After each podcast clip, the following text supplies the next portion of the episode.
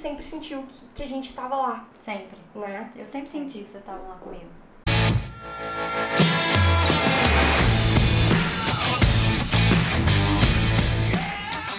Seja muito bem-vindo, seja muito bem-vinda a mais um episódio do podcast Papo Cabeça. Aqui a gente bate altos papos profundos, sempre fazendo reflexões sobre a vida. Eu sou a Renata Silmões. Eu sou a Ju Contígio. Não, amor, você não é não. Ai, desculpa. desculpa, gente, eu sou a Carol mas é que Eu vejo a Ju tanto tempo nesse lugar aqui que eu dei uma incorporada nesse momento. Eu sou a Ana, gente. Ana Elisa. Ela é a Ana mesmo, no caso. Ela é verdade, verdade. Real, né? Real. Ana, real. Brincadeiras à parte, Juliana Gontijo está na Tailândia, então hoje tenho a presença ilustre. Gente, é sério, eu não tenho condições de explicar em palavras o tanto que esse podcast de hoje é especial pra mim, e vocês sabem disso. Eu tô aqui com duas das minhas melhores e maiores e grandes amigas que o universo colocou no meu caminho nessa existência, Carol Petter e Ana Elisa. Primeiro de tudo, de tudo, de tudo, cara, muito obrigada por vocês terem aceito o convite pra gente estar aqui fazendo esse bate-papo. Falar de algo que é tão importante, que é falar sobre amizade. E dentro desse contexto todo, a importância do autoconhecimento e como que a gente vai trazer isso tudo pra esse jogo. Mas, Carolzinha, muito obrigada por você ter aceito o convite, amiguete. Muito obrigada Obrigada a por você. vocês A gente tá estarem super feliz de estar gente é aqui. que A gente tá reunidas, nosso triozinho. Sim. O nosso triozinho Amiguetes. E como estávamos conversando antes deste podcast começar, não sabemos ao certo quando isto começou. Não sabemos. Não sabemos. Na verdade, Não. assim, né? A gente conhece de Brasília, né? Carol Petter é Sim. seu pai é militar também, meu pai é militar. E estudávamos no Colégio Militar de Brasília. Em 1998, eu já estava lá, eu estava em Brasília é. desde 96, no, no, no, no- Colégio. Militar. Eu morava em Brasília desde 95, entrei no militar em 96. E 98 a 2000 a gente estudou na mesma Em escola. 98 a 2000 a gente estudou junto. Isso. Uhum. E aí, depois o meu pai veio transferido pra BH e o seu pai foi pra Vitória. É, a gente tomou outros rumos e a gente acabou se reencontrando em Belo Horizonte. Que aí depois seu pai veio transferido pra cá e eu já estava morando aqui. Exatamente. Você era a única pessoa que eu conhecia do prédio. Minha anfitriã. E Eu falei, aí- nossa, droga, essa menina lá do colégio aqui de outra pessoa. Mas foi ótimo, a recepção foi maravilhosa. E aí eu conheci a Annelisa quando comecei a estudar no Colégio Militar aqui de Belo Horizonte. Você estudava no Colégio Militar daqui desde a quinta? Desde aqui. Desde a quinta. Desde Então, a quinta. da quinta a oitava você tava no Militar daqui, eu tava lá no Militar de Brasília. É. Nem sonhávamos que essa amizade um dia No existiria. primeiro ano veio uma leva nova de pessoas, né? É, assim, é, no primeiro ano e na quinta série, né? Geralmente É, entra veio uma muita gente. leva nova e tal, e aí a gente...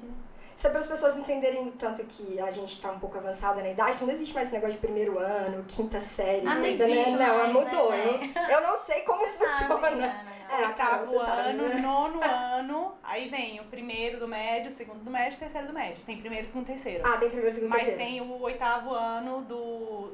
Não tem mais. Não é oitava série. É Oitavo sexto ano, ano. sétimo ano, oitavo ano, Ah. nono ano.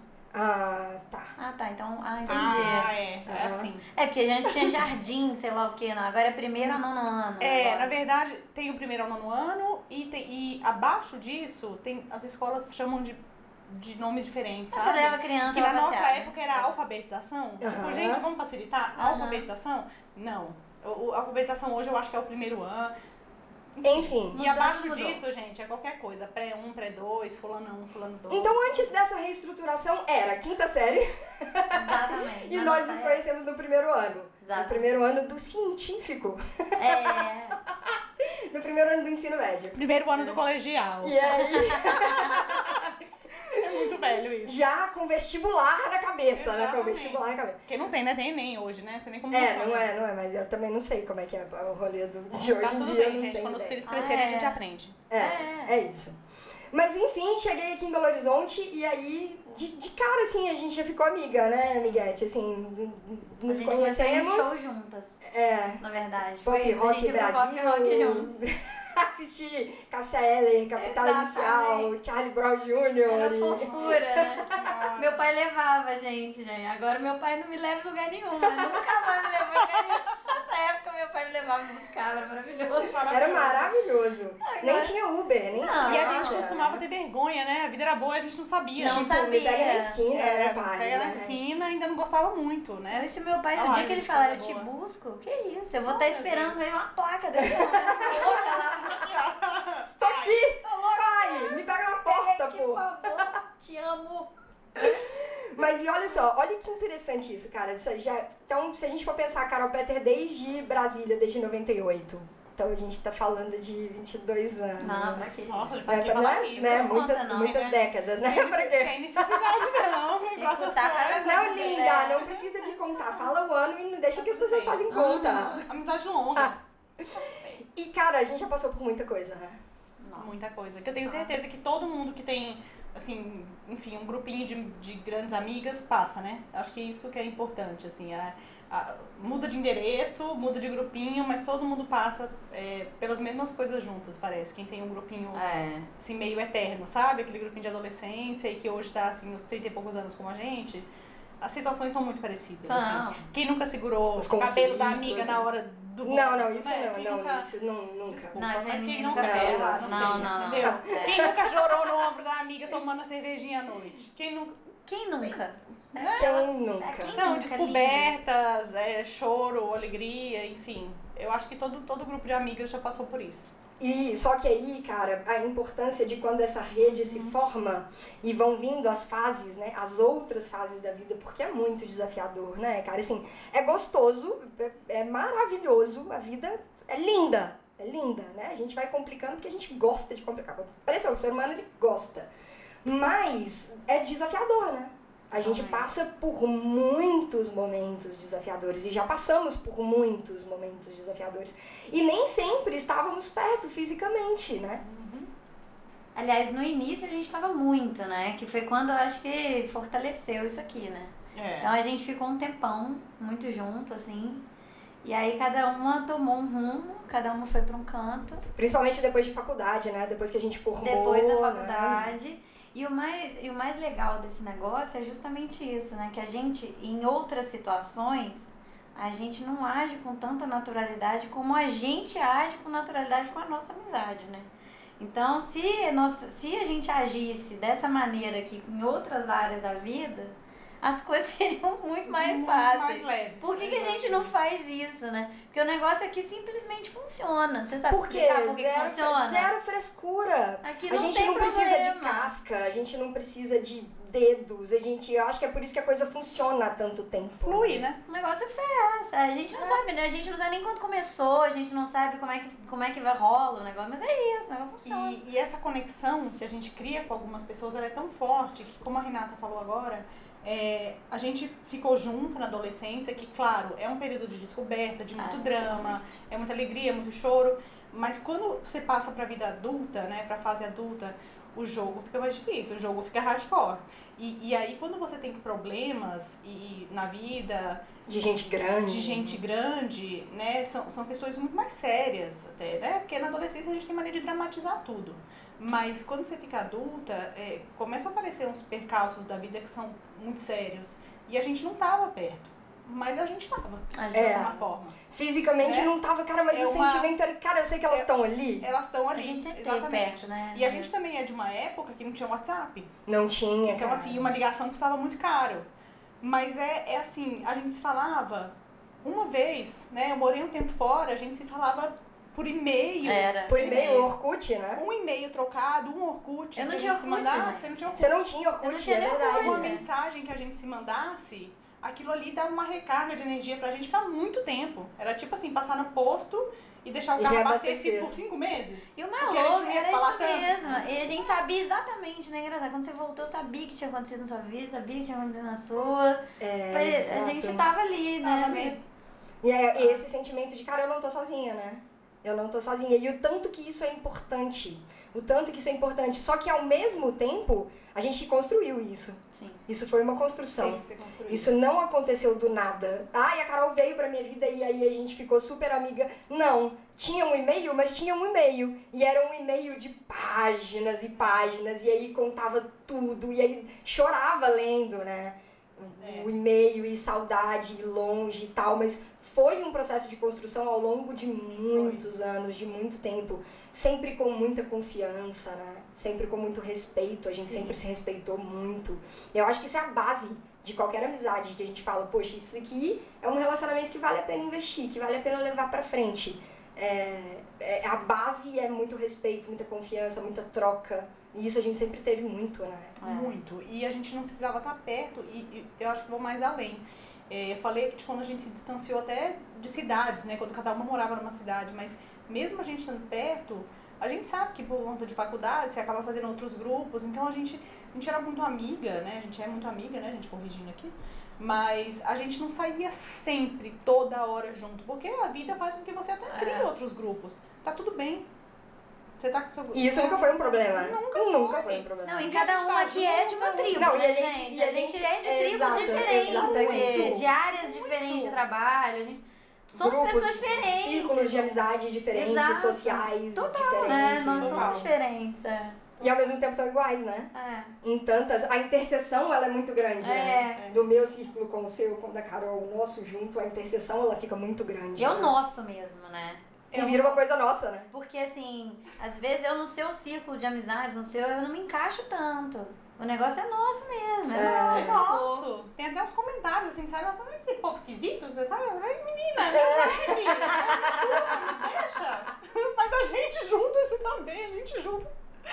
E, e o mais legal, zero julgamento, né? A gente, Claro que não, a gente dá zero risada. sempre, né? A gente dá risada disso, sabe? E desde a época, e aí falando das fases, né? Porque quem tá assistindo esse vídeo no YouTube, se vocês me autorizarem, eu gostaria de colocar, porque, em, cara, isso é muito massa, isso é muito massa.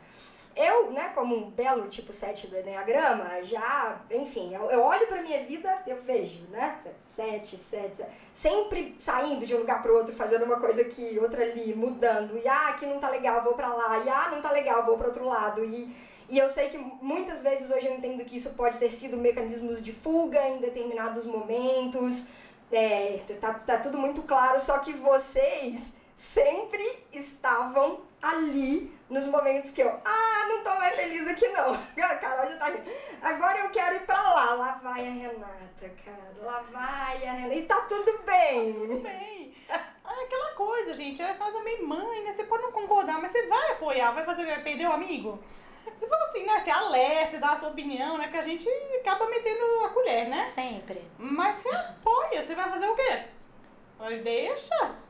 E, e aí, Vamos, aí, aí. Você quer o quê? E aí a gente lá com, sei lá, 18, 19 anos, né? Eu postei essa foto porque nós nos encontramos em junho do ano de 2018, do ano retrasado, quando eu tava já fazendo as minhas formações em coaching. E eu lembro que a gente encontrou porque tinham notícias bombásticas. Na verdade, Carol hoje mora em São Paulo, a Anelisa voltou do Rio, já tá em Tinha BH. acabado de voltar naquela época. Tinha acabado de voltar, é verdade. Louco. Você tinha acabado de voltar. Tinha. E, e, ai, cara, eu não poderia deixar de falar isso. É bom aqui, que eu fui buscar a Carol no aeroporto. Ah, A gente abriu tanto, medo. tanto parênteses. E a gente às vezes olhava um pra cara do outro, tipo, sério, tinha 20 minutos que a gente tava no carro, a gente já tinha tocado em 10 assuntos. É. Aí a gente falou assim, cara, vamos voltar para aquele assunto lá, porque você não terminou de me. E aqui eu acho que é mais ou menos isso que eu tô fazendo. Acho que eu tô abrindo o quinto parênteses Parênteses dentro do. dentro Sempre, gente. Mas é porque eu tava fazendo as minhas formações em coaching na época. E Carol veio de São Paulo a trabalho. A Ana já tava morando aqui. E, eu, e a gente queria muito encontrar, porque a Ana tinha novidades, a Carol tinha novidades e eu tinha novidades. E a gente falou, cara, precisamos encontrar. E aí a gente tirou uma foto e, e eu lembro que a gente fez um post, tá até no meu Instagram, Então, que, que tá- todo mundo postou, né? Da gente, a gente fez a mesma pose, tipo, 10, não, Muito mais. Quantos anos depois? Ah, já não sei. Quase Ah, não lembro. 14 ali. Talvez naquela 13, foto. 14 13, anos 14 depois, alguma coisa assim, né? Tipo, uma foto a gente com 19, Uma fotinha revelada, que é coisa que a gente nem fazendo. Era uma mais. foto revelada, eu digitalizei aquela foto 19, 20. da gente fazendo um macarrão no flat que a Carolzinha morava. Com salsicha. Com salsicha. Renata nem salsicha come mais. É, na, na época eu comia carne ainda. Que não é carne, é salsicha. Salsicha. Não é carne. Claro. Exatamente, não é carne, gente. Com um vinho provavelmente maravilhoso, daquele com notas de chapinha. Mais barato do A coisa mais cara que a gente vivia era Mozambique. Era pegar na cara. Quando a gente tinha dinheiro. Inclusive, né, estamos aqui. É. Inclusive, relembrando os velhos tempos, nossa boa e velha cerveja preta, aqui nesse Sim. exato momento. Acompanhou muitos, muitos momentos, muitas Nossa. felicidades e dramas. Nossa. Muitas felicidades e dramas naquele flat ali, né, perto da Avenida Amazonas. Nossa. Nossa Senhora. cara. Mas enfim, aí nós encontramos Nossa, nessa vai- Vai pizzaria. dando um negócio, não dá? Vai E- dando um negócio? Só de lembrar. É. Pode- continuar, Felipe. Mas enfim, aí Carolzinha anunciando que tava trocando de emprego, que tava indo pra uma oportunidade super massa de uma proposta muito bacana que ela tinha recebido em São Paulo. Ana Elisa dando a notícia maravilhosa pra gente da vida do baby, da baby que estava a caminho, né? Fomos as primeiras amigas, eu Foi. acho, a, a Foi. saber, né? Que Foi. você tava grávida. Primeira pessoa. A gente contou depois de três meses e tal. Vocês foram as primeiras pessoas a saber mesmo. E o intuito da gente encontrar ali um deles era anunciar, né? E eu tava fazendo as minhas formações em coaching, tava começando a atender como coach e tava louca pra falar pra vocês, né? Tipo assim, recebi uma bela zoada de Carol Peter, né? Essa pessoa agora virou coach. Foi agora, mesmo, gente. agora. Desculpa aí. Não me lembro. Se, se zoei, não me lembro. Mas fui eu mesma, né? Ah, Mas foi- com certeza fui eu. mesmo. Me conhecendo fui eu. Mas Né? também. Mostra aí. Não, ó, minha deixa eu ver. tatuagem é enorme. Nó, disruptiva. E, o, e aqui, ó, e ela é muito especial. que o Quebradora Wi- o de Willy- regras. O Willy comeu um pedaço, tá? Crescer. A, a única tatuagem. Essa aqui, ó, virou coach. Vida disruptiva. Ela acha que pode dar conselho pra alguém na vida. Aqui, ó. Acha, tem cara. Vê essa pessoa Lógico aqui, que ó. tem. Disruptiva. disruptiva. Disruptiva. A gente aprendeu Fala pra mim, que tipo de conselho você Me conhecendo como eu me conheço. É, Mas e aí, cara, é, é, era um momento profissional que eu falei assim, cara, eu tenho que encontrar com as meninas pra poder falar pra elas o que, que tá rolando.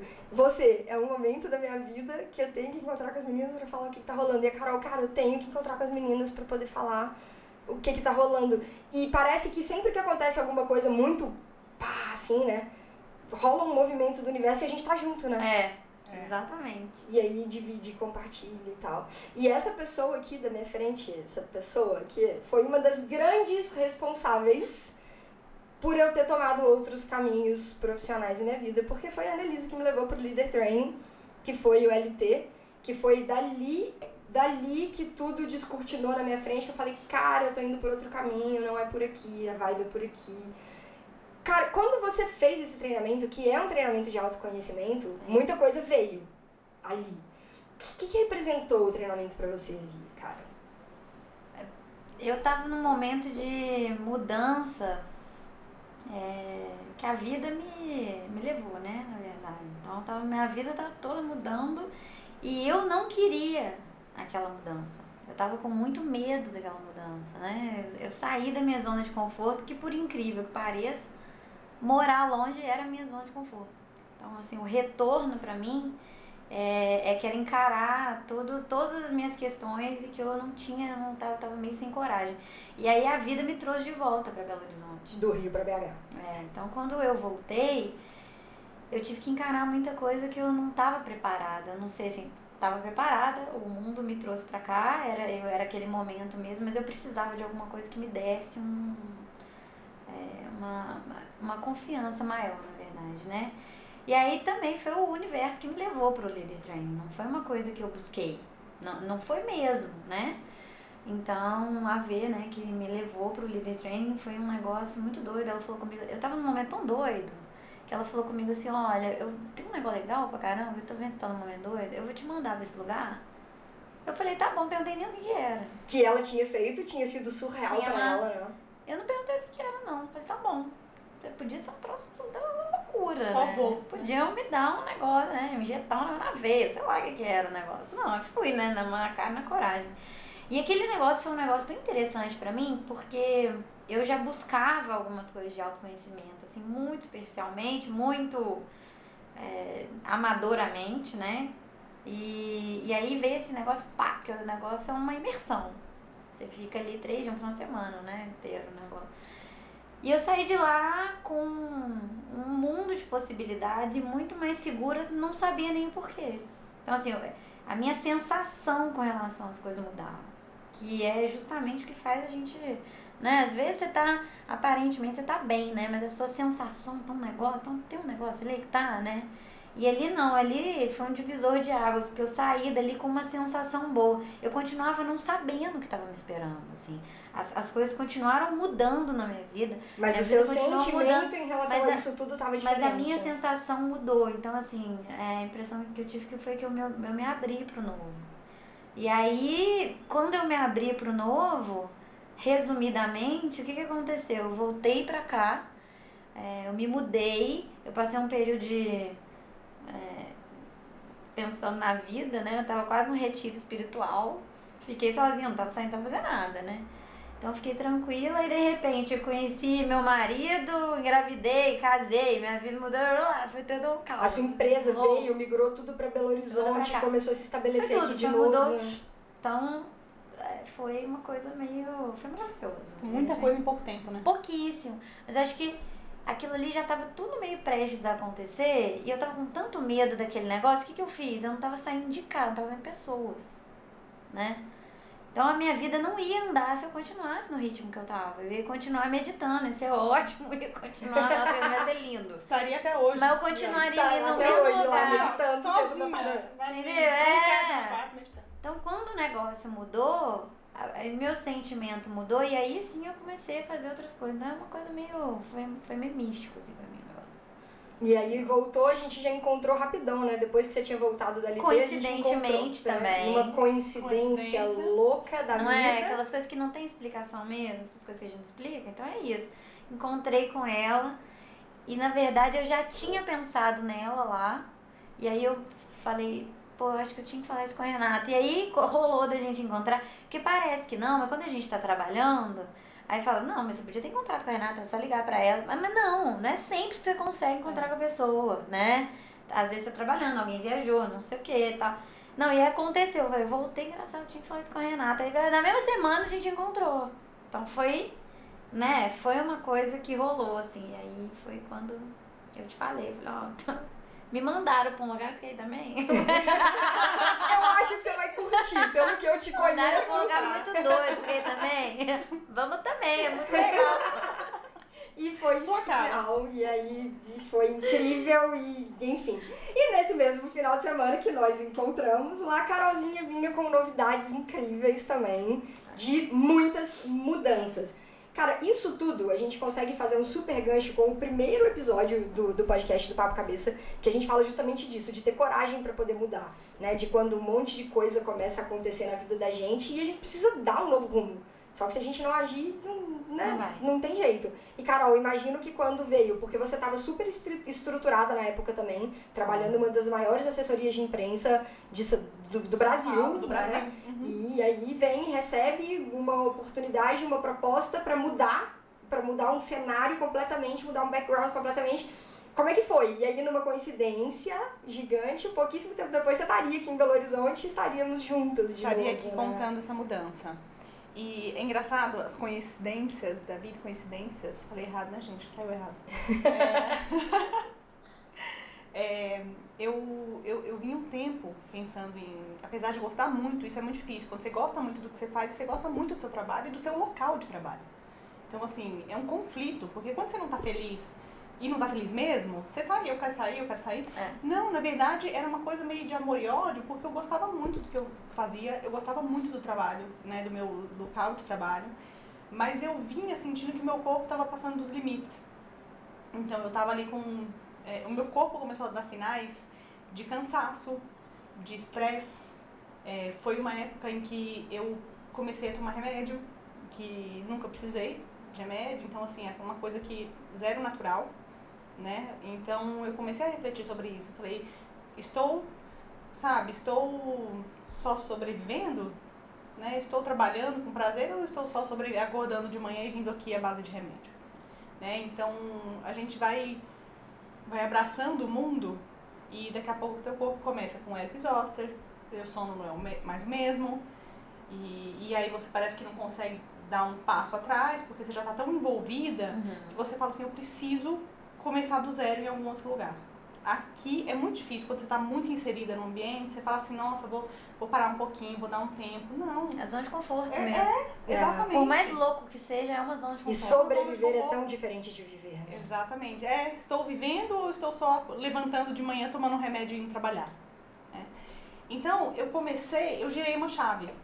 Nos últimos ali seis meses em que eu fiquei, né, fiquei cinco anos nesse lugar que eu adoro, é, eu, eu virei uma chave mental de pensar, de me preparar com tranquilidade, de falar assim, eu vou, eu vou sair daqui, eu vou mudar, eu vou começar a falar com pessoas, eu vou começar a tomar café, quem não é visto não é lembrado, e tudo de uma forma muito suave. Eu não estava procurando, Uhum. eu só estava me mostrando um pouco mais pro, mundo, Ou seja, você agiu de alguma forma. né? agir de alguma Você já forma. vinha refletindo sobre aquele cenário e de Exato. alguma forma você tomou algumas ações. É, é, e o mais engraçado é que assim, eu não comentava, eu não falava nunca para as pessoas, estou procurando emprego. Não era. Eu Uhum. chamava as pessoas para tomarem café e eu ia conversando, eu ia me mostrando mais no mercado sem falar nada. Uhum. Eu só comecei a aparecer um pouco mais e só mentalizava. Exato, eu não- e existia uma intenção mental Existia trás. uma intenção, mas de jeito algum, até porque por uma questão ética, eu nem falava para as pessoas que eu estava Uhum. procurando alguma coisa. Uhum.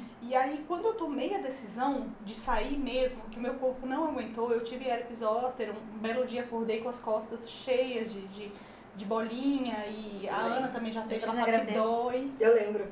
ela sabe que dói, assim, foi quando o meu corpo falou, chega, eu não aguento mais. né? E aí eu, eu falei, eu vou sair, eu vou sair, eu conheço muita gente, eu vou me programar para ficar aí uns três meses procurando, porque a verdade é que quando você está trabalhando é muito difícil procurar emprego. Uhum. Além, além de você ter que se dedicar à procura, existe uma coisa ética, porque você está ali num meio que todo mundo se conhece, Uhum. é complicado, Uhum. né? Isso eu, eu não falo só na minha área, eu imagino que para todas as áreas seja assim. Mas a nossa Você área quer é um continuar na mesma? maior. É, é, É, a sua É muito fechado, é muito fechado. mexe muito com ego, aí alguém fica sabendo que você quer sair, e aí, né, teu colega do lado vai ficar chateado, vai te olhar com uma cara meio, hum, quer sair. Então eu falei, eu vou sair. E a partir dali eu sigo, minha, sigo em liberdade. O que que aconteceu? Quando eu estava cumprindo o aviso prévio, um amigo meu me ligou.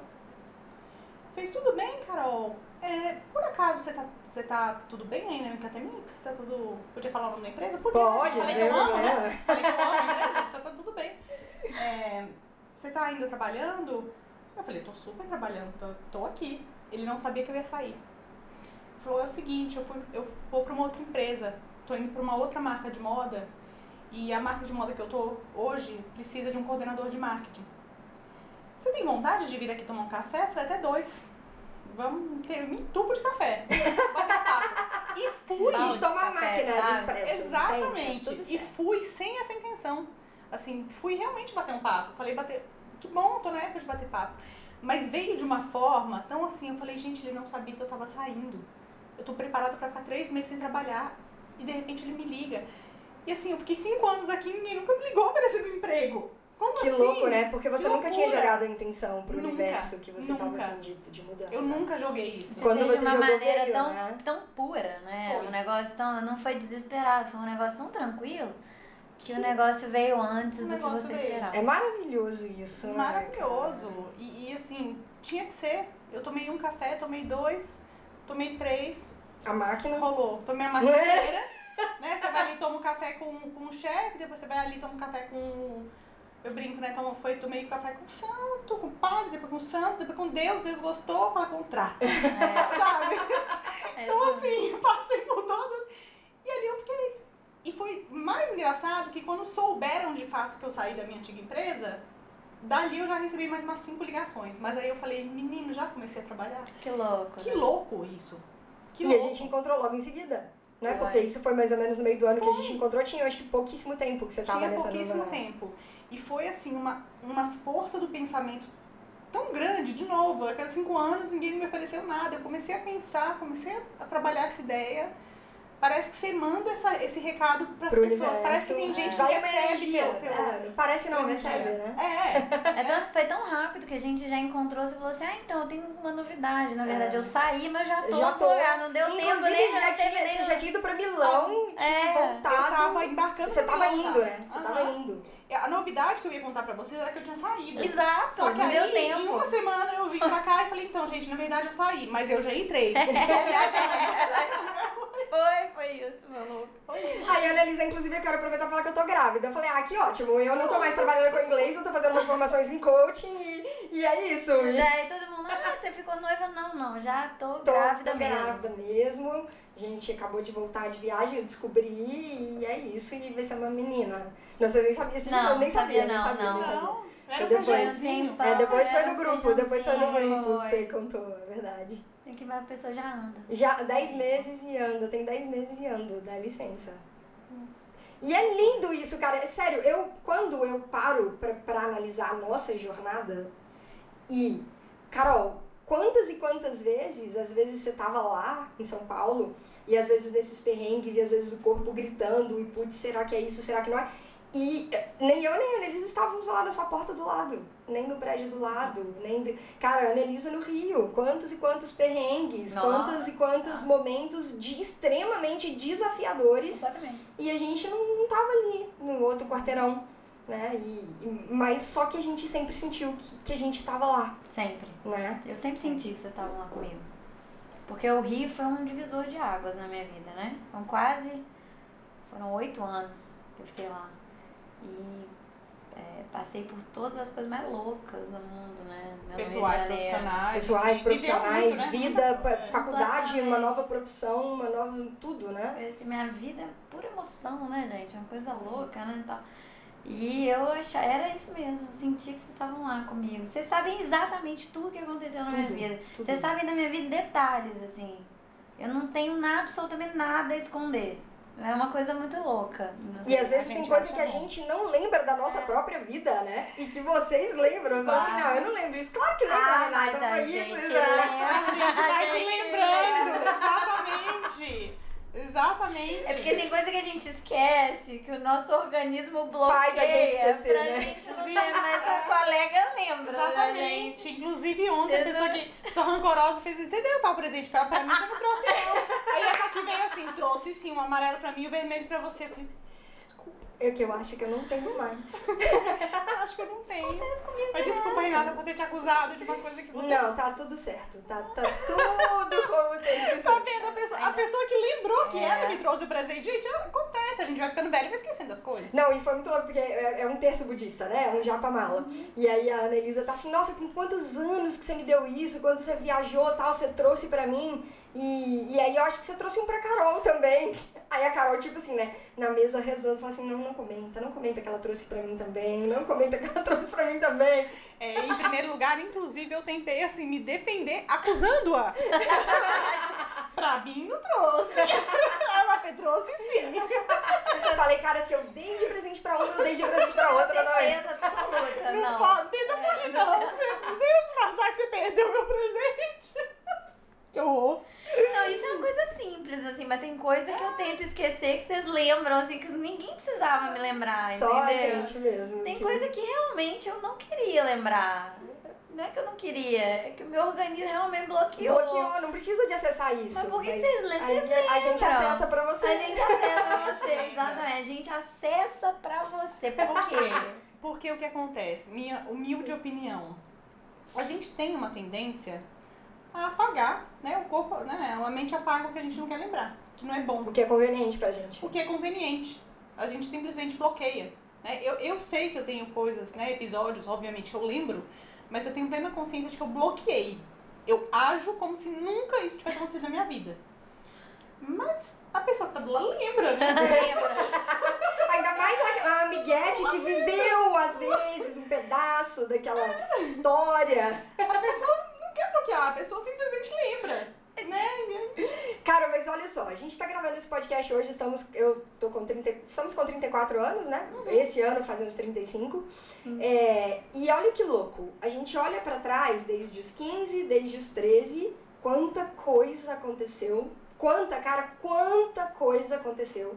E a gente olha pra frente e percebe que tá só começando, Só começando. né? Que tá só começando. E o tanto que é bom saber que vocês estão comigo nesse momento que tá só começando.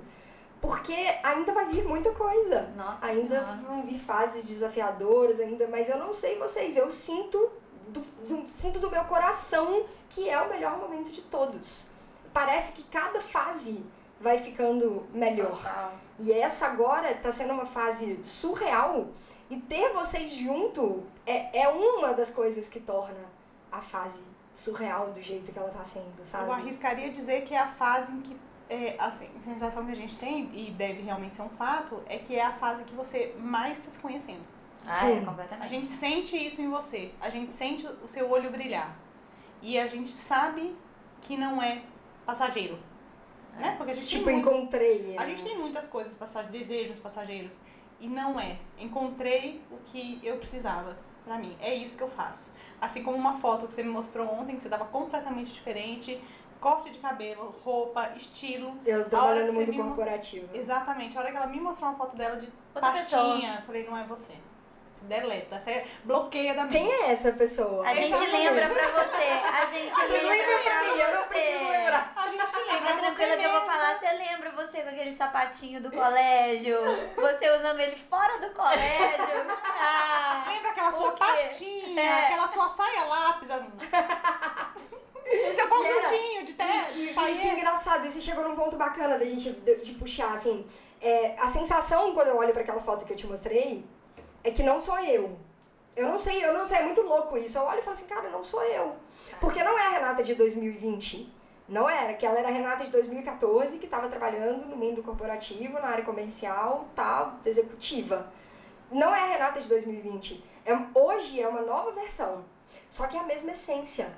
Sim, E é isso que eu sinto quando eu olho pra vocês também, cara. Eu vejo a Ana Elisa lá do Colégio Militar e tudo que a gente já passou ao longo da vida. Eu olho pra Carol Petter do Colégio Militar e tudo que a gente passou ao longo da vida. E é a mesma essência. Eu lembro de um monte de coisa que eu não posso falar aqui, gente. Tem um monte de coisa, tem um monte de coisa que eu tô lembrando aqui. Coisa, um monte de coisa. Não, não precisa insistir. A gente não vai É, mas não, tão maravilhoso. É maravilhoso, gente. Mas, e a As conversas é a que a gente mesma. tinha. Tá. Era muito bom, né, o negócio? E a essência. Porque aqui a gente já falou muito, inclusive, em podcasts, quando a gente fala, cara, de processos de autoconhecimento, de você entender a sua personalidade, de você entender o que acontece realmente quando vem a queda de consciência, quando a gente vem pra Terra e distancia né, a essência da personalidade, o ego ele precisa existir porque ele é o caminho de aprendizado, ele é o nosso grande mestre, é através dele que a gente começa a acessar algumas coisas e ele vem pra poder mostrar, então não adianta querer brigar com o seu maior mestre, né? Você, tem que aprender o que ele tem pra te ensinar, né? E, e, e eu vejo isso muito quando a gente acessa a essência e quando a gente vai lá na infância, quando a gente vai lá na adolescência, a essência tá ali. Ali é muita essência, porque ali a gente não precisava de ter casca. Ali a gente podia ser a gente mesmo. Por isso que é tão legal a gente voltar tanto na infância dentro de processos de autoconhecimento, porque ali tá a nossa a, a pureza. Né? Ali eu, eu não preciso fingir que eu gosto de fazer isso. Cara, se eu tava fazendo aquilo, é porque eu gostava real de fazer aquilo. E, e se eu gostava real de fazer aquilo, chances são que hoje eu vou gostar. E, e eu posso ter uma atividade profissional muito perto daquilo ali que eu gostava de fazer. Só que por um tempo eu nunca, imaginei que isso fosse possível. Isso foi um processo de descoberta também. Eu falar, cara, eu gosto de ficar descalça. Eu gosto de andar com o pé no chão, de pisar na terra, de será que eu vou ter que andar de roupa social e escapar pro resto da minha vida? Não! Eu consigo desenvolver uma atividade, um trabalho e ser bem remunerada por isso e ficar descalça. Eu consigo. E aí a gente vai eliminando as crenças, a gente vai se conhecendo, vai acessando a essência. E, Annelisa, você passou por isso também, né? Por uma profissão que estava distante da sua essência. Nossa. E depois você veio se reconectando e acessando outras coisas. também. Completamente. E pra mim foi muito difícil, né? Porque essa profissão que eu tenho agora, ela é massacrada pela minha família. Que é moda, né? É, A faculdade foi de moda, hoje você é empresária, não, é nem, não é nem a área de moda, não. Essa área artística, né? Digamos assim. A área que não é tradicional, né? Não é o... Na minha casa, a gente tinha três opções. Você fazia engenharia ou medicina ou direito. Direito. No caso, eu fiz Pra depois- pra achar mais fácil. E pra poder prestar um bom concurso público depois. Eu né? fiz tudo isso, bonitinha, linda. Fiz tudo isso, mas achava horroroso fazer isso. Era um sofrimento negócio. E a área de moda não foi nem porque eu gosto de moda, não, nunca gostei de moda, né? Carol era a pessoa que me arrumava pra sair de casa. Ela ficava em pânico. Ela falava comigo, ô amor, você pode colocar um brinco e colar ao mesmo tempo. Você não precisa escolher um dos dois, assim, não tá too much. Pode ficar. Ela, ela, ela me dava uns help pra gente ir pro Get Up Jovem Pan também. Era uma coisa horrorosa, Pro hip hop no. Café Cancún. É, ela ajuda, ela sempre foi essa. Ela tá, ela já tá na área dela já Mas tempo. eu dava, eu dava a dica, mas quem pegava na costura, Ah, olha é, como essa, era- essa, tinha- essa arte, essa. Esse, como é que a gente pode chamar? É, É a arte dela mesmo, já cara. vem há muito tempo, você sempre teve. Eu pegava pra fazer, né? Mas eu tinha essa coisa mesmo, eu tinha, eu era muito retraída nessa, nessa parte. Porque isso é uma coisa. Ela, ela é, é quase pejorativo isso na minha família. Então você brigar com isso e trabalhar com isso, valorizar o negócio, pra mim foi muito difícil. né? Eu fiquei muito tempo. ah, Eu nunca, nunca mais vou esquecer. Minha mãe descobriu que eu tava fazendo faculdade de moda. Minha mãe descobriu que eu já tava velha. Já. Então, assim, minha mãe descobriu. Tipo, 20 e tantos anos, casada, Casada, morando no Rio de Janeiro, Assim, outra ninguém pagava minhas contas mais, né? Eu trabalhava e tal. Minha mãe descobriu, ficou possuída. Minha mãe nunca mais vai esquecer, porque foi, foi quando ela descobriu que eu passei no concurso também. Que eu fui chamada no concurso, né? Chegou uma carta da ESAF lá em casa. Aí minha mãe me ligou e falou, ah, chegou uma cartinha da. Que eu falei, é minha mãe, não, Tão quando te eu for aí, eu- chamando. Não, aqui, eu, quando eu for pra aí, eu pego. Fica tranquila. Óbvio que minha mãe abriu, né? Que dúvida que ela ia abrir aquele negócio. Ela, minha filha, você passou como? Eu falei, mãe, então, deixa eu te explicar, eu não vou não, sabe por quê? Porque eu tô fazendo moda. Ah, foi um minuto de silêncio, né? Meu mundo, cara. É, causa. Minha mãe falou assim, como é que é? Tipo assim, como é que é? Ela, sabe, é que é pior do que falar alguma coisa? Que como é é? Ah, entendi. Então você estudou esse tempo todo pra virar costureira depois de velho. Foi a, a frase. Foi. Crenças, olha o tanto de crença que a gente consegue enxergar. Por quê? por Porque minha mãe é frase, costureira. né? Então isso pra ela é, não é profissão. Costureira é, é passatempo. Eu falei, mas eu até gostaria de aprender a costurar na faculdade, mas nem isso a gente aprende. Se eu quiser costurar, eu vou ter que aprender fora. Porque a sua profissão é técnica e ela é uma coisa muito importante. Hoje em dia não tem mais costureira quase. Não tem mais modelismo. Minha mãe fazia. É, minha mãe é aquela profissional que faz tudo. Ela modela, ela costura, então é, é dificílimo achar isso. Né? E pra ela é não é nem profissão. Então, você sair dessas, dessa, dessa crença, né, é uma coisa complicada. E aí foi, na verdade, é, também por isso é que a minha área caminhou para isso, né? Eu caminho justamente para isso. Eu vou a gente, eu, quando eu comecei a trabalhar com moda, eu não tenho nada a ver com moda, não tinha nada a ver. A minha a minha ideia de trabalhar com moda é justamente ir para esse lado de crença também, né, de certa forma. Então, assim, eu o que eu mais busco é justamente tirar esse padrão, esse padrão que não para mim não existe. É, brasileiro, gente, qual é o padrão de brasileiro? Tem padrão isso aqui. E aí, de repente, né, a gente sai, é tudo ciclo, você conhece moda pra caramba, né? Você sai, a gente saiu de um mundo em que pegava a capa da revista lá, a mulher tinha um umbigo, que era tanto Photoshop que o cara tirava o umbigo e esquecia de enfiar o umbigo da mulher de volta. Você fala, gente, coisa esquisita, por que tá? Tá faltando o umbigo da pessoa. É um detalhe. Né? A porque pessoa tá é um mulher de plástico. E agora a gente tá caminhando mais pra essa coisa de entender quem é a gente. Então, assim, eu, dentro da moda, eu caminhei muito pra isso justamente por, por toda essa minha. Cara, e aí é uma curiosidade. Eu acho que eu, eu talvez lembre dessa fase, mas quando sua mãe viu que a parada tava começando a acontecer, que você foi trabalhar na farm, que você conseguiu ser bem sucedida dentro do ramo, depois você acabou abrindo a sua própria confecção, abriu a sua empresa, criou a sua marca, mudou a visão dela em relação a isso ou Ela não? é chiquérrima. Ela é chiquérrima. Agora tá tudo lindo. Ela me liga e fala assim, ah, eu queria tanto dar um presente pra uma pessoa. Eu, é, mas você tá querendo dar um presente, você quer que eu vá comprar? Eu não tem nada aí sobrando pra eu dar pra essa pessoa, mas eu sei que ela tá querendo é mostrar que a filha dela tem o negocinho ali, ó. Tá querendo. Querendo dar um presentinho pra pessoa. E cara, isso é muito interessante. Não sei se vocês vivem isso. Carolzinha, eu acho que seus pais sempre foram mais, mais abertos, né? Pra, na época você foi fazer jornalismo, que não era um curso tão tradicional. Por exemplo, a Annelisa passou pra direito, né? Eu, cara, eu, meu primeiro vestibular pra UFMG foi pra direito, né? E eu não fui pra segunda etapa por, por quatro pontos. E aí a gente começou a fazer cursinho pré-vestibular juntas. E aí a gente tentou PUC no meio do ano. Aí a Annelisa passou de primeira, eu fiquei excedente. E cara, olha como que não era pra eu ter ido. Não era pra Eu passei no excedente, eles me chamaram. Eu liguei um dia depois que eu deveria ter feito a matrícula. Gente, não era pra ter ido também, que sacanagem. Por que eu não fiz esse negócio desse acidente? Cara, e aí eu lembro direitinho, Era pra você ter ido. velho. Era meio do ano, meio do ano de 2003. É. Meio de 2003. E aí eu liguei lá na PUC e falei, ah, não, porque eu, eu vi aqui, né, que ficou excedente, chamou. Ah, não, querida, foi ontem. É, tá, foi ontem as matrículas pra quem tava excedente. E daí eu falei, cara, beleza. E aí eu comecei a me perguntar, será que não era pra eu fazer? Acho que não era pra eu fazer esse negócio. E aí que eu fui abrindo a minha cabeça pra outros cursos, porque até então, era, cara, ó, né? Meu pai é militar, meus tios militares, meu irmão militar, eu vou fazer fazer? direito, vou estudar, vou passar num bom concurso área.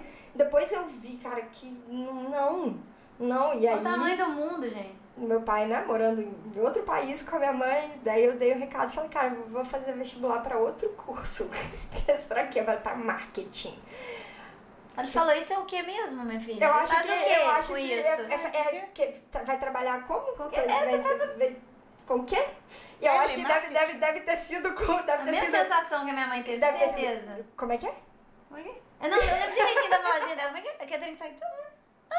Mas depois foi super tranquilo, graças a Deus, eles entenderam, tá? Mas no começo é sempre um choque.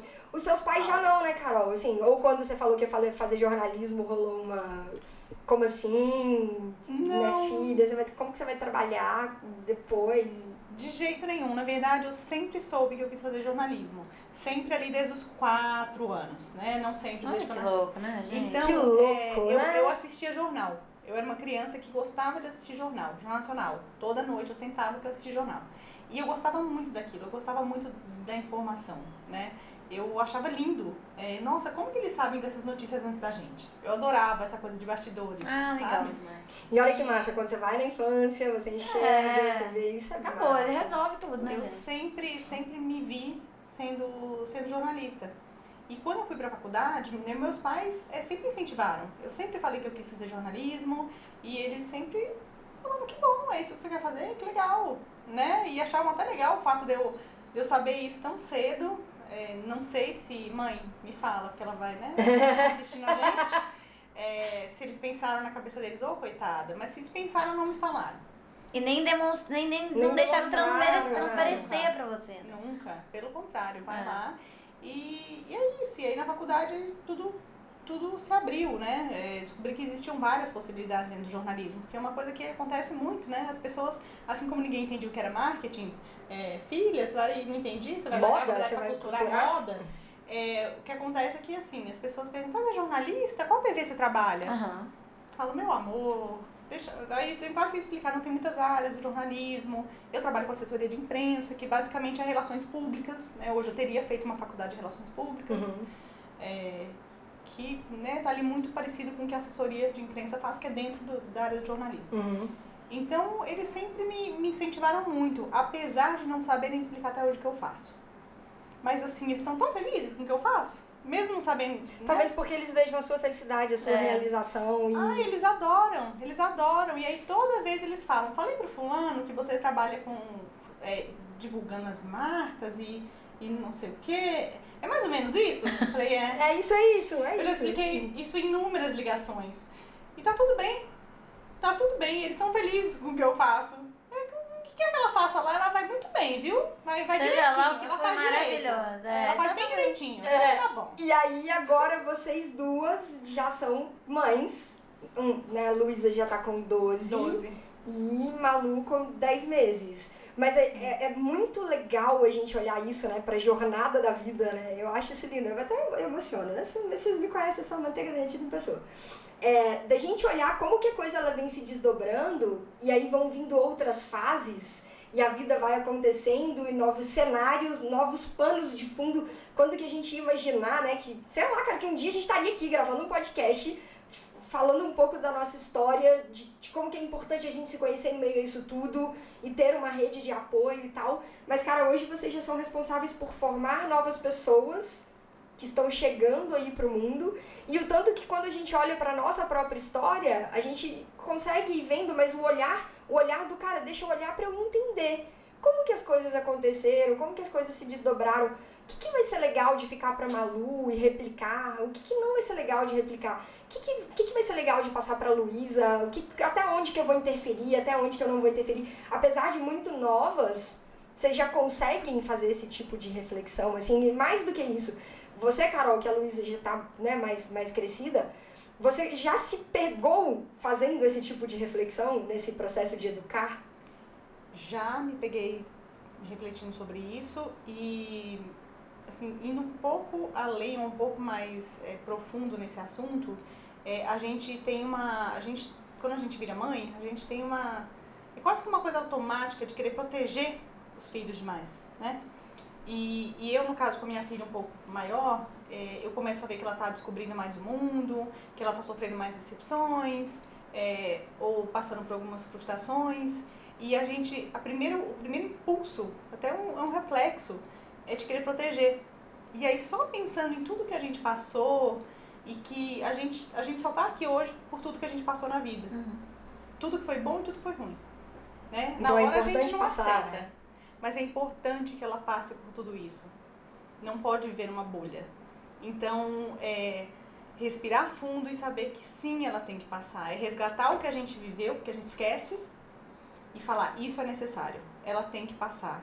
E aí a gente pensa assim, para um filho, e a gente tem que pensar assim pra gente também, porque a gente ainda passa né, por percalços. Eu acho que a gente vai passar por percalços na vida até o fim da vida. E os nossos pais devem ter esse E- sentimento aí até hoje. Exatamente. e por mais que a gente às vezes se pegue tentando se controlar, a gente às vezes não aceita algumas coisas que acontecem com a gente. Mas a gente tem que lembrar que assim, a gente é quem a gente é por, por tudo que aconteceu na nossa vida. E eu comentei com uma pessoa outro dia, ai, na época eu não teria feito desse jeito. Se hoje acontecesse, eu teria agido de outra forma. Ela olhou pra mim e respondeu assim: "Não, hoje você só agiria de outra forma porque você Porque passou na por isso época lá você atrás." agiu daquele jeito. Só por isso.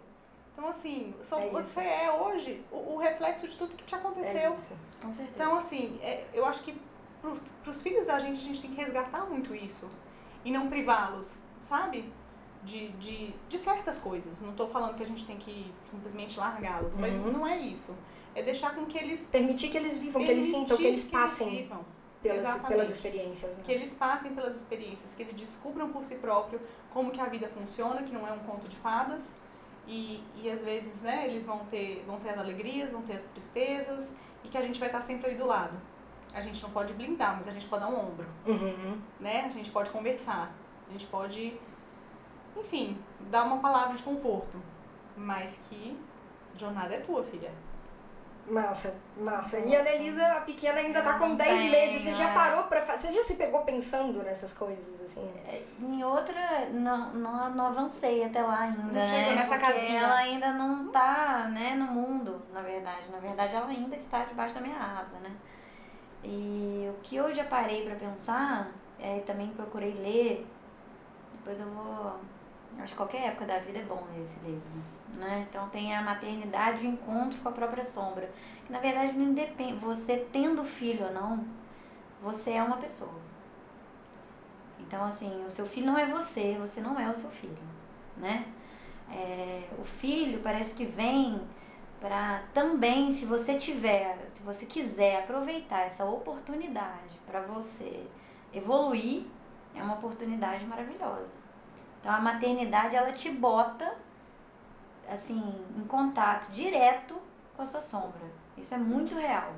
Então, você tem, é, você se depara com situações que você nunca quis, que você nunca quis encarar. Então você tá ali e você vai ter que encarar, porque não tem como fugir. Então o filho te traz isso.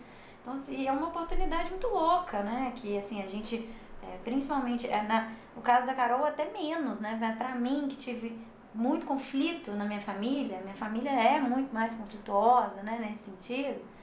É, isso me trouxe um encarar de coisas que eu não queria, mas que eu tive que ir lá e na verdade que eu entendi que encarando aquilo ali é uma evolução muito boa pra mim e pra ela.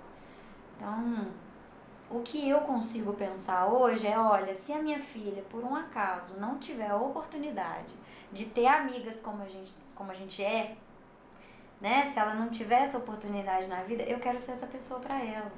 não vou ser igual, que é amigo Uhum. diferente. Uhum. Mas eu quero dar, me dar a oportunidade de ser pra ela uma pessoa tão próxima como eu não tive tanto. Uhum. Então você às vezes tem, quando você tem filho, você tem, né? Você consegue ter essa. encarar essas coisas. É uma, e é uma coisa muito doida. Às vezes até pra você. é, quando você fala, ah, é muito, muito simples, às vezes, a gente fala assim, olha, os pais da gente deram pra gente o que eles conseguiram. Com as É muito- ferramentas que eles tinham na É o que época. dava. É fácil até de você entender, mas na prática é muito difícil você acessar isso. Porque às vezes, mesmo você sabendo que foi o máximo, você gostaria que fosse diferente, Uhum. né? Você gostaria que não fosse desse jeito. Ah, eu sei que foi, gente, mas eu queria que fosse assim, não. Mas não tem o que fazer. Mas aqui daqui pra frente, você tem como pegar aquela experiência e transformar ela em outra Uhum. de uma outra maneira. Uhum. Ao invés de você, né? Que tem, ao invés de você passar aquilo pra frente como uma vingança dos seus pais ou como uma outra coisa, tem muito bem como você, você encarar aquele negócio Como um simples fato que aconteceu e você aprendeu e dali e pra frente ele te serve assim, de bagagem. realmente aqui eu, eu, eu posso fazer diferente, né? Você ficando bem com aquele negócio e entendendo que ali você não precisa se agir De uma forma maneira. consciente, você decide fazer diferente. Você né? consegue, então, encarar e ter consciência disso. E coisas que às vezes você não. Você nunca tinha parado pra pensar. Eu posso dar um exemplo pra vocês, que é uma coisa muito doida. É, que a minha mãe, eu lembro sempre da minha mãe falando assim, ai, quando você era, quando você era bebê, você chorava demais. Você não ficava sozinha, você não dormia, e não sei o que lá. Nossa, você era muito, você era um bebê muito difícil. Você não dormia, você, era muito difícil. E aí, e eu fa- falava, gente, nossa, mas como é que era um bebê difícil? Eu não lembro disso não, Ô, mas desculpa, mas eu não lembro. Não, eu não fiz por mal, Desculpa não. por É, desculpa. É, eu não fiz por mal, não, viu? Não foi de sacanagem, não, eu juro por Deus. Mas aí quando você. Aí, e aí quando o Malu nasceu, eu percebi que quem, quem consegue trazer paz pro bebê é a gente. Uhum. Então, provavelmente, se eu fui um bebê tão chorão e tão complicado, na minha casa tinha um momento complicado, provavelmente. Porque o, o bebê, ele é o reflexo do que você faz. O nome disso é autorresponsabilidade. Então você fica ali, eu olhava e falava assim, não, engraçado, Malu é ótima, gente, maravilhoso. E aí eu ficava com orgulho da falei, não, graças a Deus, eu falei, não, ainda bem, né? Eu fui um bebê difícil, minha mãe vai achar a vida inteira que eu fui um bebê difícil, ela nunca vai entender que, na verdade, o casamento dela momento tava difícil. horrível, enfim, tem, tinha várias questões ali. E aí ela, o que ela lembra é que eu era um bebê difícil, mas provavelmente a minha mãe fumava, meu casamento era uma gritaria, era um inferno, aquele negócio, minha mãe separou. E aí quando eu fui, né, eu entendo aquilo ali. Eu tirei a minha culpa de ser um bebê difícil. E que pra mim foi muito bom. Eu falei, não, é bebê difícil. Porque tem bebê difícil, né? Aí, aí, e aí, ao mesmo tempo, a minha filha é um bebê maravilhoso. Então, cê, cê- na verdade, você tem uma. Você consegue ter assim, momentos pra você pensar nisso, né? Eu não tô nesse momento ainda de soltar ela, que eu ainda não cheguei lá. O meu momento ainda tá nesse São aqui. fases, né? É, eu ainda tô nesse momento de, de encarar o meu aqui, e, né? E, e até fazer um paralelo. E, então, pra mim, tá sendo uma, maternidade, foi um. Até suspeita, né, gente? Pra mim, E é fases, né? Isso que você falou, fases. E são fases da vida. A Carol teve a fase de ter o neném, casar, mudar de cidade e, enfim, foi uma fase. Hoje, eu, nós estamos com 34 anos. Você está numa fase completamente diferente da minha, a Annelise está numa outra fase completamente diferente. E estamos aqui, sempre juntas. Sempre. Sempre. Como que você enxerga a fase que você está hoje? Nossa, que pergunta difícil. Em que sentido você quer me perguntar Tudo, cara, gente. vida. Você olha pra sua vida hoje, como que você enxerga essa fase? Eu, eu acho que é uma fase. de- Eu me conheço muito mais hoje em dia. Eu, eu realmente me conheço, né? A gente comentou até isso outro dia. Eu escolho muito mais as brigas que eu quero comprar, né? A gente quando é quando é mais novo, a gente tem uma, a gente eu vou falar a gente quer mudar o mundo, não que a gente não possa, mas a gente quer abraçar tudo muito, sabe? A gente quer brigar com todo mundo, a gente quer bater boca com todo mundo e a gente passa a ver que que algumas coisas não valem a pena, a gente começa a pensar que algumas coisas tiram mais o nosso sono do que o sono dos outros, Uhum. né? Quando você quando você tem problema com alguém, o problema é muito mais seu do que da pessoa, e quando alguém tem problema com você, o problema é muito mais da pessoa do que Do seu, seu. né? Ela que se resolva. Eu, eu vou me blindar porque eu não tenho nada a ver com o problema que ela tem com ela, né? Então, eu estou dando esse exemplo de problemas, mas Sim. é porque é uma descoberta que eu fiz recentemente. Né? Eu, me, eu me... Eu ficava muito triste se alguém tinha algum problema comigo no sentido de não fui com a cara, não fui, Uhum. né? Eu descobri que a gente não vai agradar todo mundo. De Nunca. novo, e se alguém for problema com você, o problema é dela, não seu. Né? Ela que tem que resolver isso, não sou eu que vou resolver. Então, eu me conheço muito mais. Né? Eu sei os meus limites. Eu sei até onde eu posso chegar. É, Enfim, eu acho que a, a minha fase profissional está muito tranquila também. Sabe? Eu me sinto. Eu me sinto. Eu vou dizer que eu me sinto realizada. Algumas coisas a gente quer mudar? Sim, é claro, você sempre almeja algumas outras coisas no trabalho, mas hoje eu posso dizer que eu me encontrei. E digo mais, hoje eu estou nessa área de relações públicas, que é uma área que, que muitos jornalistas não seguem. Eu, Uhum. eu não estou no jornal, eu não estou numa revista, como antigamente eu até achei que eu fosse ter. Uhum. E nunca pensei que eu fosse para essa área. Simplesmente aconteceu. A mesma coisa com moda. Eu nunca fui uma pessoa que quis trabalhar com moda. Ela aconteceu. Então, e hoje eu, eu sei que elas tiveram que acontecer. Uhum. Elas tiveram que acontecer. E eu tô muito plena com, com tudo isso, sabe? É, eu tô. Eu aceitei. Aceitei tudo isso, não de uma forma. Né, eu tô, não é de uma forma pejorativa. de Sim, nenhum. lógico. Sabe aquela lógico. coisa de aceita que dói menos? Aham. Não, eu aceitei, esse era o meu caminho. É fazer o que eu faço. É sem eu resistência, tive uma leve, filha com é. 21 anos e, e era pra ter sido assim. Com As coisas acontecem no seu tempo certo. Então, hoje a minha fase de vida é de enxergar as coisas com mais clareza, é de enxergar que assim, algumas coisas não valem a pena, absorver coisas que assim que não te fazem bem, pra quê? Sabe? Então, assim, respire e põe pra fora, sabe? O que, te não, que não te faz bem, não alimenta esse tipo de coisa. Você é uma pessoa muito mais feliz. E eu me sinto mais feliz hoje é, me conhecendo mais. Que show, que show. É isso. Annalisa, como é que você define a fase de vida hoje, o momento de vida hoje? Nossa, eu tô num momento de vida muito diferente pra mim. Nunca pensei que eu fosse passar. É, eu tô num momento diferente, né? Porque eu desacelerei completamente quando eu tive a Malu. Então a Malu chegou pra mim como uma ruptura. Esse negócio de mudar de profissão pra mim me deu uma gana muito grande de trabalhar, porque eu tinha que provar pra todo mundo que o negócio que eu fazia eu podia pagar minhas contas, né? Não digo nem ficar rica com o negócio, podia pelo menos, né? Porque minha mãe falava, vai morrer de fome, viu, minha filha? Então eu sempre, eu, eu tinha muita ansiedade com isso, né? Então tinha que, eu trabalhava muito mais do que.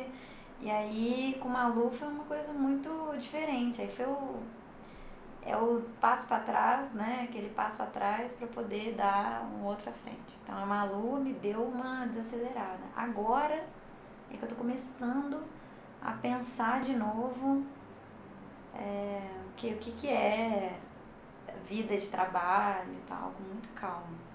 Eu tô no momento que a Carol tava pensando ali, de, naquele momento que tudo mudou na vida dela, mas de uma outra maneira, assim, né? Eu tô numa fase de mudança ainda. Eu tô, numa, eu tô completamente, tô completamente numa fase de mudança, assim, eu tô numa fase muito boa, na verdade. Que também tá leve, né? Tá, Tá muita mudança, leve. mas mais leve. Sem, É. essa, sem essa resistência, sem essa carga, Não, sem. É leve, né? Leve, é. E pela primeira vez. Porque isso, isso foi Malu também. Então, Malu foi um bebê que eu nunca pensei, eu nunca não pensava em ter filho, né? Ela foi planejada, mas o planejamento da Malu levou um mês, né? Ela veio ao papo, né? Maluca. Nós já começou a fazer roleta com a minha pílula, o negócio. Assim, roletinha com a pílula, né? Vamos ver se dá alguma coisa. Assim, eu achei, falei, ah, meu filho não vai dar nada. Eu tomo pílula desde os 18 anos de idade, querido. Vai demorar um tempo. Não, falei, que, da mesma, mesma, mesma roleta, né? Eu já- Falei, que isso, gente? O que, que rolou, né? Aquele negócio, você fala, se eu espirrasse aqui, que isso, né? E aí, quando ela veio, eu falei, gente, que loucura, eu vou ter que desacelerar mesmo, porque agora eu tenho uma responsabilidade aqui, não é assim. Então, pra, eu tô nesse momento, eu tô numa fase bem diferente, assim, tô... tô... Paz. Vou esperar você terminar. Palavra sua, Carol Peter. Tá bem. Achei super interessante ela falar que tá na entre safra. Ela falando assim, é, eu ainda tô nesse momento de transição, tá sendo leve, mas eu tô numa fase diferente da dela. Isso é, é muito legal de falar, de, de lembrar as pessoas de que não existe momento certo. Não, tem fase. Porque assim, a gente tá com a mesma idade, ela tá passando agora o que eu passei há 12 anos. Aham. Então, assim, é, eu vejo muita gente se cobrar. Já estou com tantos anos e ainda não fiz. Isso ou aquilo. Cadê, o manu... Cadê esse manual que tá escrito isso? Me mostra, porque eu nunca não vi. existe, né, cara? Não existe. existe. Não existe. Não existe. Nunca é cedo pra mudar, nunca é tarde pra mudar, nunca. Nada. É só uma decisão. Você só precisa decidir. O Exato. que, que eu quero agora? Exatamente. E aí você decide, traça um plano de ação e vai. É isso, não importa é, sua idade, não importa. Você tem que estar bem com o seu momento. E é isso, a gente tá aqui com a mesma idade, vivendo momentos com, Completamente com diferente. 12 anos de, de, de gap, assim, sabe? É.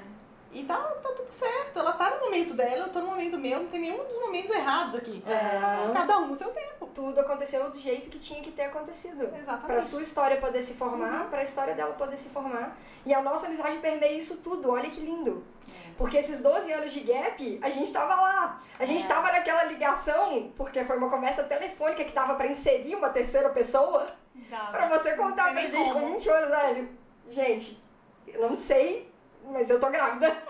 eu não sei o que eu vou fazer. É, ah, tá. Achei que era não sei por como tô grávida. Isso eu sabia. Você sabia. Não sei como é que sabia. vai ser daqui pra frente, mas é isso e vocês tinham que saber. E, e a gente, caraca, É isso. é isso, Carol. É isso, é isso. Tá tudo certo, né? É, é isso. Vamos, é isso. E, e a reação dos meus pais foi muito assim também.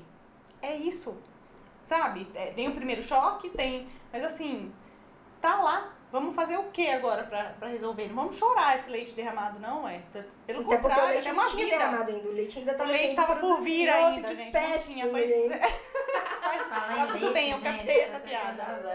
eu ri no leite. Tá na hora quase dela, É, né? é, Pro- sim. Tô Tá produzindo leite, dela. Eu estou produzindo meu leite. E no eu caso, eu ainda ia começar a produzir. Então, assim, é, o que que a gente pode fazer? E aí, eu, eu tô filosofando demais, gente? De Não, jeito tá nenhum. Aqui a gente bate altos papos profundos. É, Sempre eu- fazendo reflexões Eu sobre sei que é muito difícil a gente não ruminar algumas coisas É. e ficar pensando e remoendo, É. mas é, o exemplo de quando eu tava grávida e o exemplo de quando a minha mãe teve câncer de mama, é, eu, eu sempre volto a esses exemplos porque eles me dão força pra pra quando outras coisas acontecem na minha vida. Sim. Então, assim, tô grávida? Tô grávida. Mãe, tô grávida. Pai, tô grávida. Ok, como é que vamos agir daqui pra frente? Tá grávida. Isso a gente não pode. Você diz ficar grávida, você não pode. Então, assim, bola pra frente. O que, que a gente vai fazer? O que que a gente, como é que vai ser o futuro agora? Vai morar sozinha? Não vai? Vai querer morar com seu namorado? Não vai? Vamos decidir o futuro aqui. Vamos Como que é lá. louco, né? De forma a prática. Carol a, gente é, a gente é prático e É. racional. Vou ficar aqui. Né? Claro que, de novo, tem o primeiro susto, mas. e aí? É aquele negócio muito doido também, né? Gente, se a gente for parar pra pensar como a gente não. É, você engravidou com 20 anos de idade?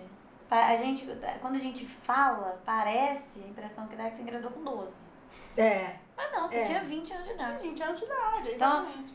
Então, o negócio é, é porque a proporção das coisas, ela, ela é de determinadas maneiras, assim, né? Mas na verdade tá tudo certo. É isso, tá Você engravidou, você era uma mulher e você engravidou e teve uma filha maravilhosa, Agora tá tudo encara e vai e, vai. faz o que você tem, tem que ser feito. É. Quer chorar na cama à noite? Chora, faz parte. Ninguém tá dizendo que você não precisa ter é, emoções. Uhum. Chore sim, mas chore fazendo o que tem que ser feito. Não Uhum. entrega os pontos. Uhum. Entendeu? E é assim, minha mãe é a mesma coisa. Tive câncer de mama. Chorei, chorei. Minha mãe chorou, chorou. Mas no dia seguinte estava falando assim, ok, tenho que fazer o quê? É, Qual é, que- o primeiro passo? Qual é o tratamento? Vou ficar careca? Não vou? Será que eu compro lenço? Não compro? Tenho que usar peruca? Não tenho. É, é isso. Sabe? Eu, vou- eu vou chorando aqui, porque eu sou né, um ser humano, afinal choro aqui. Aham. Mas vamos tocar. Vamos fazer o assim, que tem que ser feito. Vamos fazer o que tem que ser feito. Porque isso tudo traz energia. Sabe? Isso tudo. é, se, se você se entrega e fica ali chorando e, e ó vida, ó céus. Nada acontece. o Muito pelo não contrário, não circula. acontece. Acontece o que você não quer que aconteça. né? A energia não circula, fica ali travada. Então, assim, sofra o que tem que sofrer, mas toca. Porque as coisas vão começar a acontecer a partir do momento que você aceita. E aí, o que eu tenho que fazer agora? e que nós estejamos juntas em muitas e muitas e muitas e muitas fases. Sabe o meu sonho? Porque eu e a Ju, né? Quando assim que ela voltar da Tailândia, a gente volta a gravar, né, Juliana Gotti? Tá na hora de Por voltar. favor, volte, eu até É. já confundi o seu lugar aqui com o meu. Ah, vamos lá.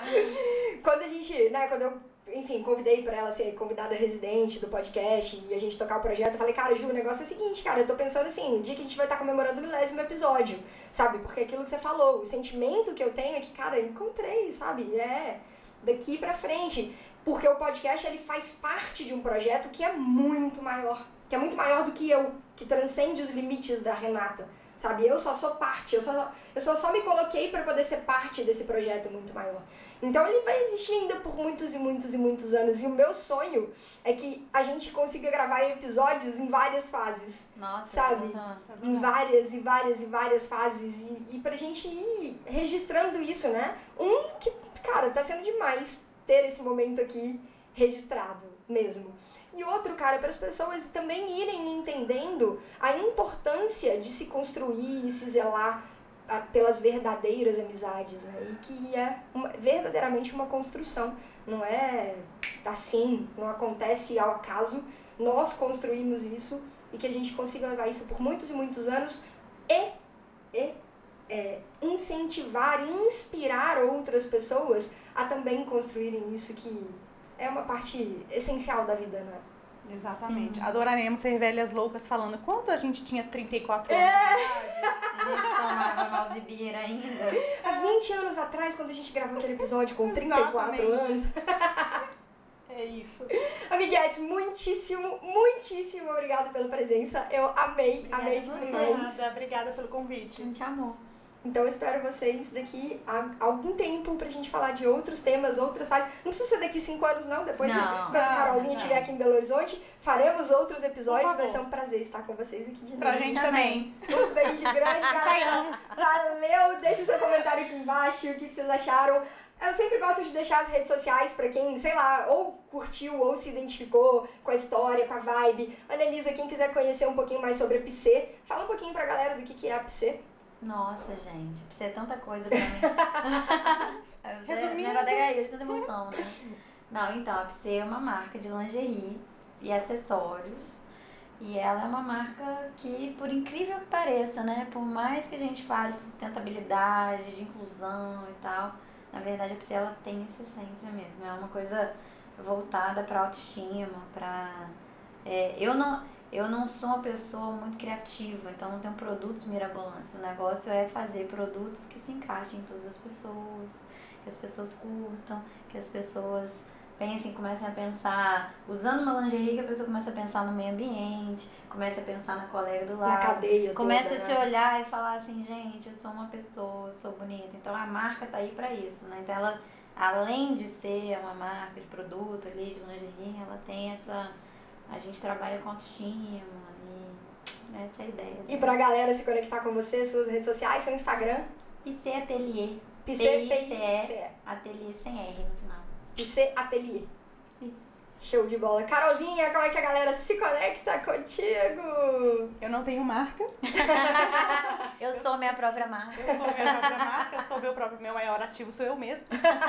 Então, o meu Instagram é Peter Carol, Peter igual Peter Pan, com dois T's de tatu. Então é arroba Peter Carol. É fechado, mas é só pedir. Não, o ele é meu aberto, Instagram tá é aberto? aberto, até porque eu trabalho para sete marcas e ali também tem muito do que eu faço no meu trabalho. Show de bola. Então é legal ficar um, aberto pra gente tá aí no mercado. Então, pra Sim. galera que por algum motivo, em algum momento aqui desse episódio, se identificou com alguma parte da história, ouviu alguma coisa ali, se quiser se conectar com vocês, super de boa, super tranquilo, Sempre. super Fiquem à vontade. Super. Porque o nosso objetivo maior é tentar ajudar mesmo o maior número de pessoas possível na jornada delas, que às vezes não é fácil. E aqui é uma forma da gente in- integrar algumas coisas e talvez aqui, às vezes em meio a uma parada que você fala assim, nossa, não tem nada a ver isso. Será que a pessoa, às vezes ela teve um insight da vida ali?